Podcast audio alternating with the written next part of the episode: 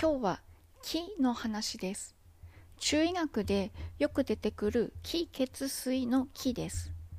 なぜ今日気を話題にするかというと、この時期気が不足している方が多いからです。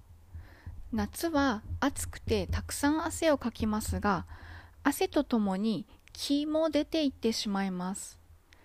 体内の水分を汗にするときに気が必要なんです。気が体内の水分を汗に変換しています。特に日頃からジョギングなどで流れるような汗をかいている方はなおさらです。水分補給で水分は補っても気は補われていません。また夏に冷たい飲み物やアイスクリームをたくさん食べて火が弱ると火の気が少なくなります。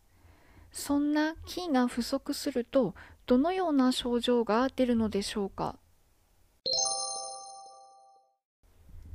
気が不足すると出る症状はたくさんあります。まずは疲れます。少し動いただけで疲れます。動くと疲れが悪化する感じです。だるいです。特に手足がだるいです。手足に力が入りません。体ももちろんだるいです。喋りたくありません。喋るのにキーを使っているためです。肺のキーを使って私たちは喋っています。クラクラとめまいがします。キーは血を上に上げる作用がありますが筋の不足で血が上昇しないため頭の栄養不足でクラクラします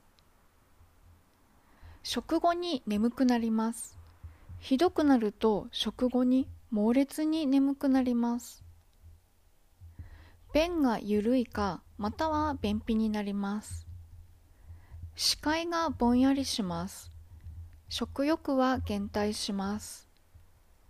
筋の不足がさらにひどくなると、ほぼ何もしていないのに汗が出ます。または少し動いただけで汗が出ます。微熱が出ます。熱が出ているのに温かいものを好みます。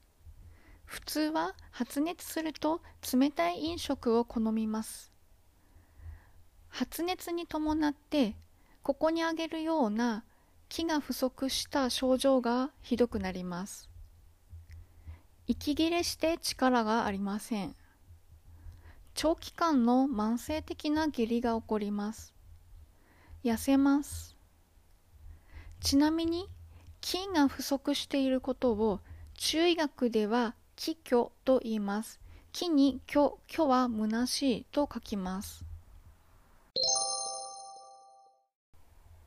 気虚だからといって今言った全ての症状が出るわけではありませんが疲れやすいっていうのは気の不足を疑います。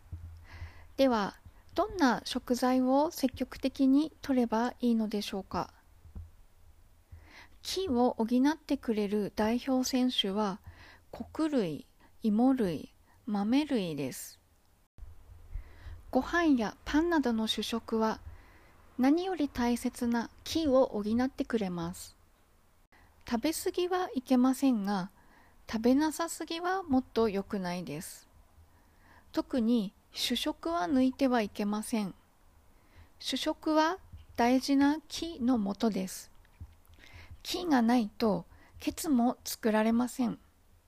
体の中はオーバーワークどころか耐えられなくて命に関わります。中医学の視点からは炭水化物抜きダイエットは危険すぎます。また秋といえばきのこが美味しい季節です。きのこ類は気を補ってくれます。積極的にメニューに加えましょう。ランチにきのこパスタはいかがですか？外食だったとしても気を補うメニューをオーダーしましょう。気虚をそのままにしておくと体調はどんどん悪くなってしまいます。気を今のうちに補いましょう。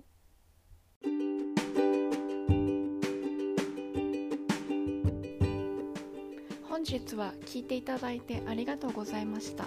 久保夏目でした。